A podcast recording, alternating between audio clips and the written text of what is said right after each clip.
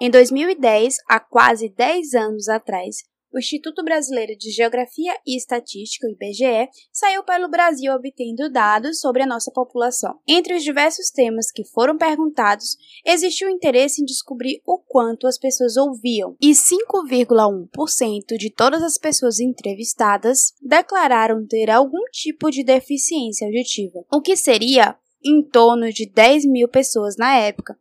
Para entender melhor o que são e como se diferem essas deficiências auditivas, a nossa conversa hoje é com a psicóloga Hilda Camille. É já já, logo depois da vinheta. Olá para você que me ouve de algum ou de qualquer lugar desse mundão de meu Deus. Muito obrigada pela sua atenção. Pode ir tirando os sapatos e ficando bem à vontade enquanto eu trago uma xícara de café para você. Aqui você pode encontrar muitas dúvidas e algumas respostas, reflexões e várias miudezas da vida. Eu sou Graça Sá e esse é o podcast Café, Canela e Conversa. Hilda, bem-vinda. Obrigada por aceitar o convite para bater esse papo. Hoje o assunto do nosso podcast, como eu falei, é a deficiência auditiva, a inclusão e o papel da psicologia no meio disso tudo. Vai ser uma salada mista, mas eu acredito que a gente vai é, aprender muita coisa durante esse episódio. E eu digo vamos porque eu também me incluo nesse grupo, né? Não sei nada sobre esse tema, mas vamos lá. Olá, muito obrigada por esse convite. E é tão bom falar sobre esse assunto que aos poucos está ganhando forma na sociedade.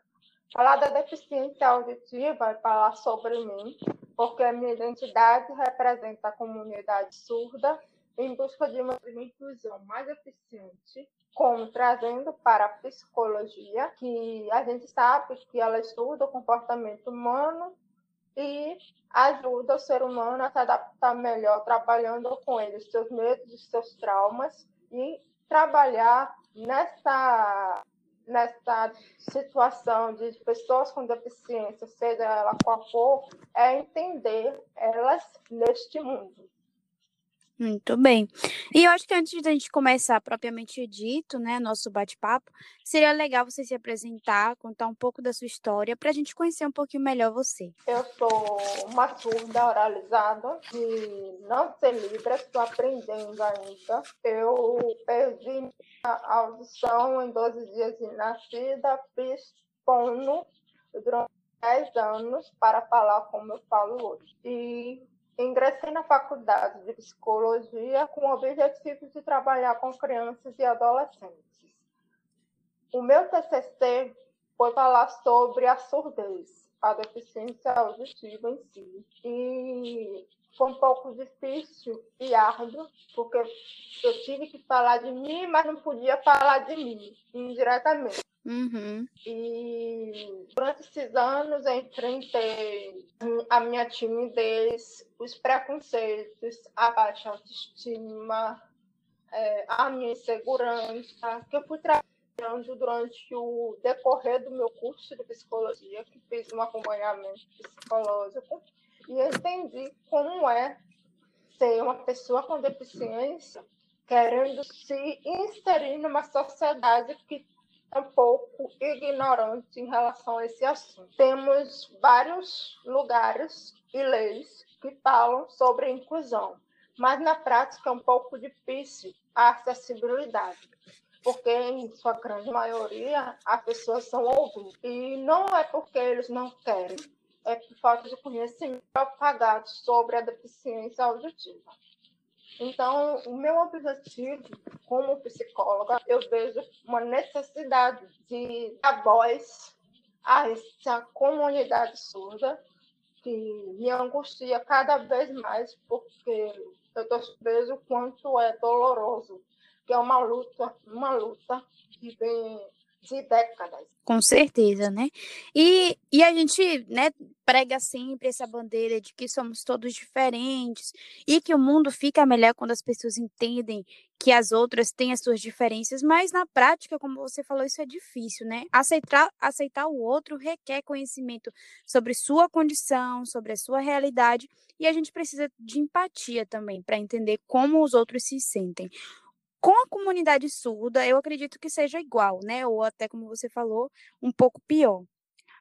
E, aliás, qual a diferença entre surdo e deficiente auditivo? É correto a gente falar surdo? Olha, teve muitas é, transformações de lá atrás para cá. Então, a deficiência auditiva, hoje a gente se diz uma pessoa surda. Eu sou surda, eu não sou deficiente. E também uhum. tem uma outra nomenclatura que foi por é, pessoa portadora de deficiência. Não se fala mais. Deficiente auditivo, não se fala mais. E a deficiência e deficiência não é mais classificado surdo. O surdo, por si só, é um surdo, porque ele passou do do histórico para o social. Então, a surdez é a falta ou perda absoluta ou diminuição considerada do sentido da audição. Ou seja, se encontram nesses grupos surdos oralizados, como eu, eu falo e uso aparelho. Surdos sinalizados são surdos que usam libras, bilíngues que usam libras e ouvem e falam normal como eu e com variados graus da surdez. A surdez, por si só, é muito ampla. Por isso que temos comunidade surda e identidade surda. E é todos no hum. mesmo pacote. Pessoas com deficiência auditiva pela legislação brasileira para classificar os nossos direitos e deveres e termos a garantia como cidadão na sociedade. Não há diferença nenhuma. Entendi. E, e antigamente a gente tinha a ideia de que um surdo, ele também, ou com deficiência auditiva, ele também apresenta ausência da fala, né? Mas isso com o tempo foi desmistificado, né? E como é esse processo de fala para quem tem uma deficiência auditiva ou surdez? É, todo surdo é capaz de falar, porque tem corda vocal que funciona muito bem. Só que tem alguns casos e casos que dependem a oralidade, aí faz com que seus filhos se adaptem para ouvir e falar, procurando recursos como a terapia, tem se avançado, como a gente vê, é, o uso de implantes coclear, o aparelho auditivo. Aceita os seus filhos como querem e em vez de procurar a tecnologia, aparelho auditivo ou implante coclear, e eles sejam surdos oralizados dentro da sociedade, faz com que eles sejam surdos sinalizados, apenas livres. E outros casos que tem surdos que aceitam por si só, ah, eu quero ser um surdo sinalizado, para mim Libras é. Ou então fala, eu não quero só Libras, eu quero falar e ouvir ser uma pessoa ouvinte na sociedade. Que é o seu caso, no caso. É o meu caso, graças à minha mãe. e ela correu atrás, eu fiz terapia para falar como eu falo hoje, durante 10 anos. Eu não uso Libras, mas estou correndo atrás de aprender. Já me deram meu sinal, bem complicado até hoje, de pegar ainda. Porque me deram um Como H. assim? É porque a Libras é uma língua de surdos para se comunicar com as mãos. Eles se comunicam com usando as mãos, as expressões faciais e o corpo. E em vez de ele falar o alfabeto todo, como a gente fala, A, B, C, D, E, F, G, H, I, G, L, até o Z, para os surdos, eles também cortam. Eles usam tipo gírias, como a gente fala. Opa, hum, aí, então seriam, seriam expressões, né? Expressões faciais demonstrando na face e no corpo. Entendi. E já falando né, de Libras aí, a, que é a linguagem brasileira de sinais, e ela é, é reconhecida por lei no Brasil desde 2002, né? Já tem bastante tempo. Ela é uma língua completa e não uma linguagem, né? Com uma estrutura gramatical própria. É difícil para um deficiente aprender Libras? Você já falou aí que você não fala Libras ainda, mas por conta dessa questão que você optou por, pela, por falar, né, por se comunicar falando, ou porque realmente é difícil de aprender? Olha, o surdo faz naturalmente os seus gestos melhor que o ouvinte. Segundo os pesquisadores americanos, se enquadra no quarto grau de dificuldade para aprender como segunda língua. Como a gente fala português, a gente quer aprender o inglês, não é? Aí a, a gente acha um pouco fácil aprender inglês. Aí tá, inglês, espanhol, francês e libras, que está na quarta escala de dificuldade hum. para os ouvintes, porque os surdos ouvem muito bem, as, ouvem não, eles leem a sua linguagem, sua língua como Libras muito bem, porque é um diálogo natural que vai se aperfeiçoando na comunidade e culturas cultas que eles Entendi. E, e, no seu caso, você falou que ainda não sabe, né? A, a Libras, está aprendendo. Foi uma opção, então, não aprender desde cedo. A pessoa aprendendo desde cedo fica mais fácil, porque ela já vai já vai se habituando. Por exemplo, uma criança vai se habituando a ouvir e a ler os sinais. Ela vai, conforme com seu desenvolvimento, a, é, se adaptando, juntando as informações, aí ela vai agregando aquele conhecimento. Já para o adulto como eu, eu sou iniciante ainda. Tenho que gesticular tanto as mãos que eu sinto dores no pulso. Fora que eu tenho um defeito no braço direito, mas isso não impede.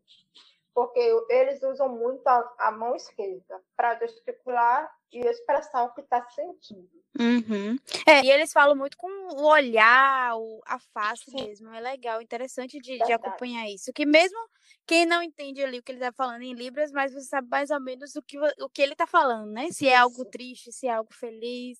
Tem até uma, um, uma pessoa que critica a Libras, porque, nossa, para que tantos caras e bocas? É para o surdo entender as emoções. Ele não vai entender as emoções se estiver parado, estático. Tem que colocar uhum. para fora, expressar o rosto, o sorriso, o desespero, o choro, como a gente, os, os oralizados e os ouvintes. Com certeza. Bom, em, em janeiro de 2016 entrou em vigor né, a Lei Brasileira da Inclusão. E essa lei ela promove mudanças significativas, né, ou pelo menos deveria promover, de, é, mudanças significativas em diversas áreas, como educação, saúde, mobilidade, trabalho, moradia e cultura uma das conquistas importantes é o acesso à informação, né? Que agora os sites precisam obrigatoriamente estar acessíveis também para a linguagem surda. É, além disso, também é exigido que os serviços de empresas e órgãos públicos ofereçam essa acessibilidade para as pessoas com deficiência. Essa lei já tem cinco anos, né? Você consegue perceber uma mudança nesse ambiente? De fato, é, o mundo está mais inclusivo? Ai, ai. Esse tema é bastante polêmico e tem um pouco de crítica.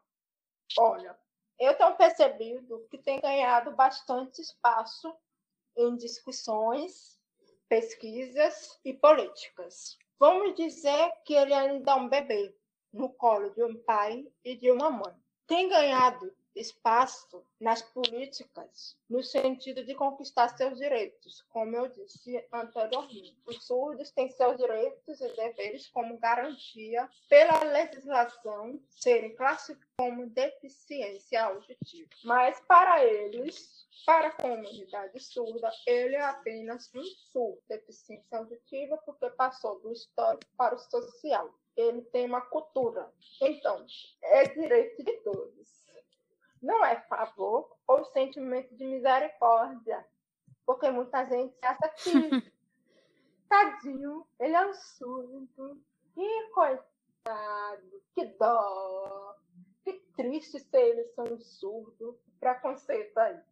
A sociedade, por ser oral ou auditiva, não consegue perceber o diferente da normalidade. Por isso que eu sempre falo, o meu normal é ser diferente. Porque tem muitas pessoas aí nas redes sociais se assumindo, ah, eu sou surdo, eu sou deficiente auditivo, eu tenho uma deficiência auditiva, ah, eu tenho uma limitação auditiva. Eu tenho observado muito isso. Eles estão fazendo isso, se assumindo, só que não sabe o real sentido da surdez. E por isso eu me refiro que algum, algumas publicidades que mostram enfatizam a inclusão muito distante da realidade das necessidades reais, de forma que só mostra a inclusão para ganhar audiência, mostra a inclusão de uma forma de dó, favor, é uma forma de poder. Não tem essa essa situação de educação inclusiva, tem que incluir todo numa sala de aula. Não está incluindo. Por quê?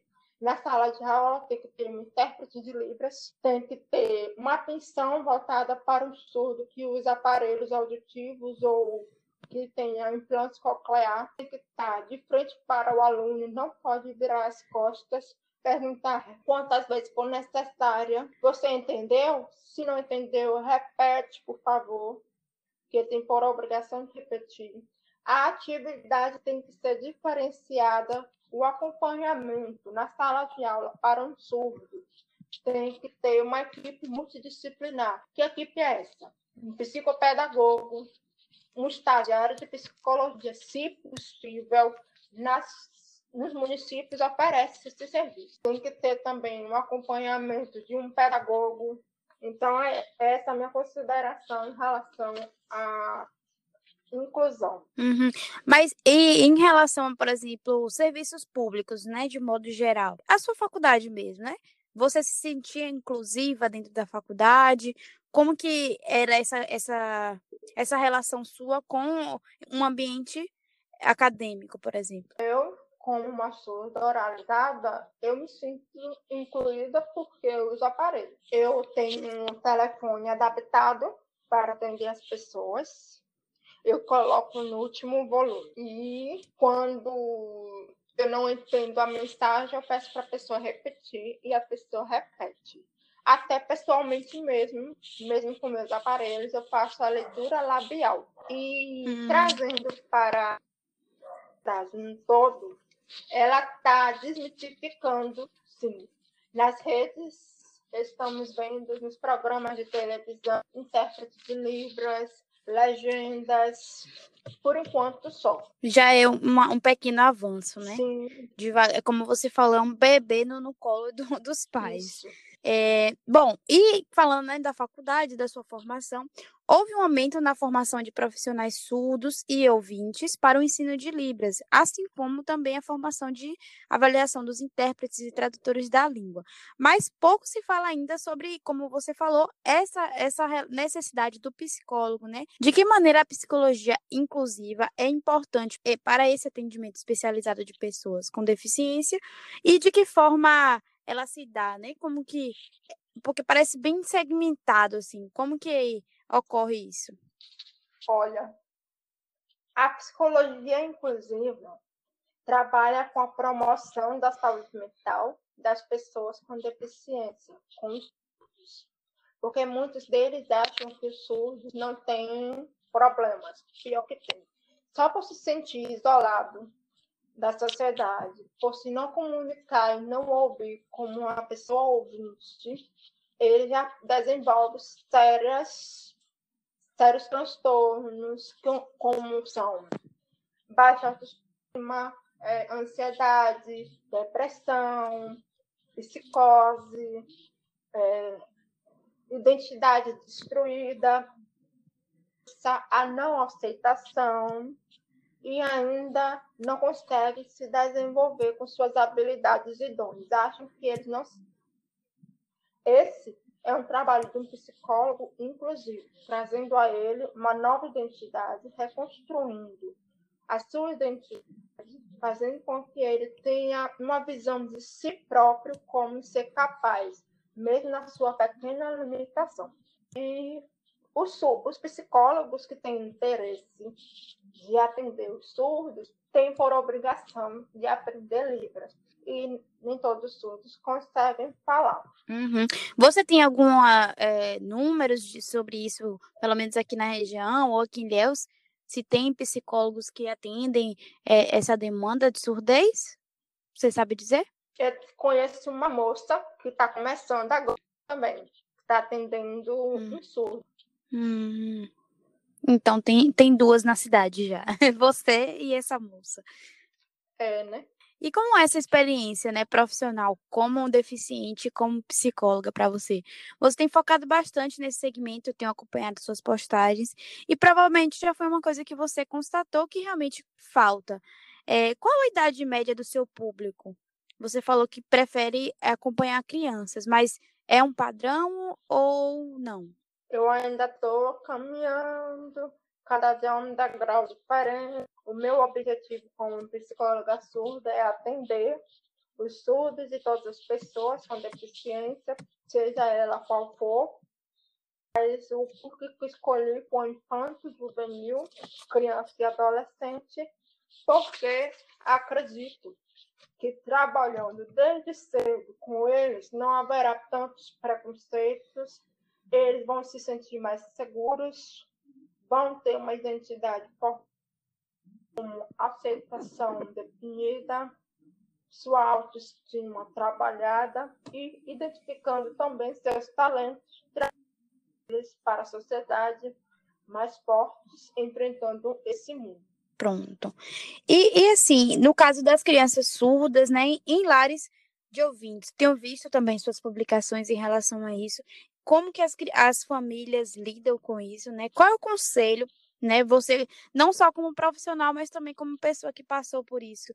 Como ter uma vida mais normal, entre aspas, possível, levando em consideração que você falou, né, de o, o seu normal é ser diferente. As crianças em lares ou de pais ouvintes é um desafio constante e uma montanha russa onde eles não sabem o que fazer porque os pais se sentem perdidos, em sua grande maioria, por não conhecer o assunto, a surdez, sensações de espanto, negação, raiva, culpa, tristeza. A, ele vai se destriturando todinho até chegar no luto, do luto vem a aceitação e ele precisa também um acompanhamento médico com todos os cuidados necessários e indicação profissional, que o acompanhamento do casal também faz parte, se eles quiserem, para eles se reestruturarem, saber como lidar com a criança em casa, que é uma surda, que é um surdo, e acompanhar também os grupos de pais fazer com que tenha trocas de convivência com esse mundo de filhos surdos dentro de casa. Uhum. Se Dona Valdilene estiver por aí, estiver escutando e quiser falar um pouquinho, fique à vontade, viu? Ela está aqui. A sua experiência comigo, como mãe de uma surda. Eu agi naturalmente, porque só tinha o mundo lá fora como que era, então eu fiz de tudo para que eu vencesse essa luta, né? E como eu consegui, eu venci, graças a Deus. Mas foi difícil, minha filha. Também sofri muito preconceito junto com ela. Foi uma luta. Eu imagino, né? Que ela falou que foi um diagnóstico bem precoce, com 11 dias. Então, eu acredito que toda essa infância foi um trabalho, né? De de equipe mesmo, da família toda, para lidar com isso. É, nesse caso foi eu mesmo. O marido trabalhava sempre o tempo todo e eu dedicada somente para ela. Porque foram 10 anos de terapia. E aí era é, duas vezes na semana, correndo para lá e para cá. Aí, nesse, em seguida, assim que ela aprendeu a começar as letras, juntar as letras, já botou no curso de inglês. E aí ficava, era o tempo todo, só a minha dedicação só foi mais para ela. Só, enquanto eu não vi que ela estava falando mesmo, eu não sosseguei a minha vida. Até quando a Fono deu alto, depois de 10 anos, eu digo, ela está preparada? Eu digo, será? Eu acho que não. Eu queria, eu queria realmente ter toda a segurança, entendeu? De, de, de tudo que eu passei. Ela, eu passei também, como ela passou, é preconceito, né? O povo diz assim, a sua filha tira daqui, que parece que não ouve, e eu não, realmente eu não sabia. E aí que foi que eu, que eu ri, hum. né, para com a fome, para o tratamento. Foi quando eu consegui, ela ia fazer o. Não pode, naquele tempo não fazia a cirurgia né, interna para colocar, como ela fa sabe falar, e eu nem lembro mais tanto tempo, já, né, 26 implante, anos atrás, o implante. É. E aí eu, eu achei até bom, porque o corre-corre estava tão grande sem implante, imagine com implante, minha filha, porque era para São Paulo. Uhum. E como foi aqui mesmo para Salvador, era um corre-corre para Salvador, e até a rodoviária dormia com ela. Foi muito trabalho, foi muita luta, eu sozinha e Deus. Eu sozinha mesmo. Graças a Deus, né, que vocês conseguiram vencer isso, olhar para trás hoje e ver que foi realmente um desafio foi. vencido, foi. conquistado. Com certeza, foi muito gasto mesmo. Tinha, tinha, que correr atrás, porque ela disse assim: se você não fizer logo, ela não vai falar direito. Aí pronto. E quando eu falava assim, aí eu corria mesmo. Eu deixava ali, corria ali atrás de uma coisa, atrás de outra, e não parava. Eu não parava. É tanto que hoje, quando consegui o aparelho, eu corri, eu fui para Brasília tá, de, de, comprar um aparelho que eu vi na, no, na televisão, uma propaganda dizendo que tinha um aparelho com preço bom, e eu fui lá em Brasília para ver se eu achava esse aparelho. E para botar tudo, eu fazia de tudo, minha filha. Eu corria e eu vou para Brasília comprar esse aparelho, aí meu pai, meu marido dizia assim, vai fazer, menino, o aparelho lá é mais barato que tudo que eu quero, já pesquisei tudo que é canto, e fui bater lá nessa propaganda. E aí o aparelho, achei esse aparelho, mas só que era grande demais, era mais do que o tamanho dela. Aí eu tive que pegar esse mês, que a gente foi colocando pelo SUS, porque eu demorar, né? Como a fono tinha falado, que ia demorar muito, ia atrapalhar mais, era que ela ia fazer três anos de idade. Aí foi que eu comprei esse aparelho, botei grande assim no, na, no ouvido dela, e deu trabalho para essa menina segurar, e eu era o tempo todo com ela, e foi aquela luta também. Não foi, não foi nada fácil, não. Eu queria que ela bota aí, não tire, não. E não tire, não. Só faltava amarrar as mãos dela embaixo para não tirar o aparelho. Para ela ouvir que eu não queria que ela falasse. Nem ler lábios eu não queria. Eu digo, não, você vai falar. ela tá indo dando risada do lado. É, né? ela fica assim o tempo todo quando eu conto a história dela, que não foi fácil. Foi desde, isso aqui foi um erro médico, minha filha, viu? Isso aqui foi um erro médico, que ela pegou. Foi? Foi, ela pegou infecção hospitalar. Aí o médico, a doutora falou assim: vamos, não, não, vamos dessecar uma veia nela, eu não quero que raspe o cabelo dela vamos defecar uma, uma veia na, nas axilas. Aí foi quando ele cortou o nervo dela. No outro dia ela estava morta. Hum. Ela por si já é uma, uma milagre de Deus, que ela estava morta. O médico mesmo falou, aí ligou para outro médico, aí o médico veio, vamos ver pra, na sala de cirurgia agora para ver onde você errou, e ficou lá na cirurgia com ela uma, uma hora, depois ele apareceu e disse, vamos ao braço dela. Eu não sabia nem o que era amputar. E o marido disse assim, amputa, faz o que tem que fazer. Eu digo, não, não é assim não. Não faça não, o que vai fazer, não faça mesmo. Eu nem sabia na época o que era amputar. Eu digo, não, não é para fazer isso não. Aí foi que eles foram lá dentro e não amputou o braço dela e ficou com defeito. Cortou, né, o nervo, e aí não cresceu, ficou com uhum. um braço menor e ela não tem tanta força, habilidade no braço, na mão direita. Mas a história dela é essa aí, mas muita é. coisa para se contar, minha filha. Mas graças a Deus. Eu imagino, eu é, imagino. Mas eu, eu, eu, queria, eu queria, eu venci, né? Consegui fazer ela falasse, ela ainda tem assim, uma, uma fala estranha, né? Tá aí uma, uma tagarela dando ah. até entrevista para podcast. é, mas eu, graças à mãe que ela tem, porque eu vejo mãe lá que vai, minha filha, não tá nem aí, não faz o que eu faço, não, viu? Muitas mães lá eu vi. Não, com certeza. Faz não é o que eu fiz, não faz não. De por mim, ó, tua mãe, ela não estava falando assim, não. Não estava mesmo. São poucas que, que têm paciência de fazer o que eu faço. Tá certo. Hilda, já, já para a gente encerrar, tá ouvindo? Bota seu fone. É porque ela não ouve seu fone. Vai lá. Aí eu esqueço que ela não está ouvindo, me dá um nervoso. Fale, Graça, que eu tô na escuta agora. Pronto. Não, já para a gente encerrar, né? Eu gostaria que você me dissesse, assim, qual o seu sonho e o que você diria para os pais, mães, professores, enfim, pessoas que precisam lidar com esse desafio que é a inclusão né, de crianças surdas. O meu sonho é trazer mais acessibilidade e inclusão, trabalhando com as crianças e adolescentes com suas deficiências, trazendo eles para o mundo real de pessoas ditas normais, entre aspas, e a vontade de dizer que o mundo é nosso. E sejam persistentes e resilientes com essa caminhada, porque é longa, mas não é o fim acreditam. É longa vez, só com você foram 10 anos. Eu ouvi. Longa mesmo, só com você foram 10 anos. Tá, tá certo, minha linda. Muito obrigada por esse papo. Tem alguma coisa que eu, você, eu não perguntei que você gostaria de falar? Só quero lembrar para todo mundo que as pessoas com suas deficiências têm que deixar gravada nas suas memórias e nas suas mentes e falar de peito aberto que o mundo é nosso. Obrigada, viu? Muito obrigada a vocês.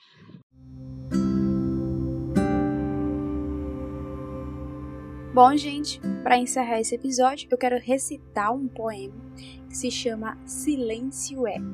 O ruído do sossego, o presente ausente, o recurso da recusa, o graúdo viés miúdo, o futuro do passado imaturo divergente, o indiferente e diferente, o discurso do segredo, a coragem do covarde, o mudo mundo do surdo, a muda de medo em flor, o humor do ódio no amor.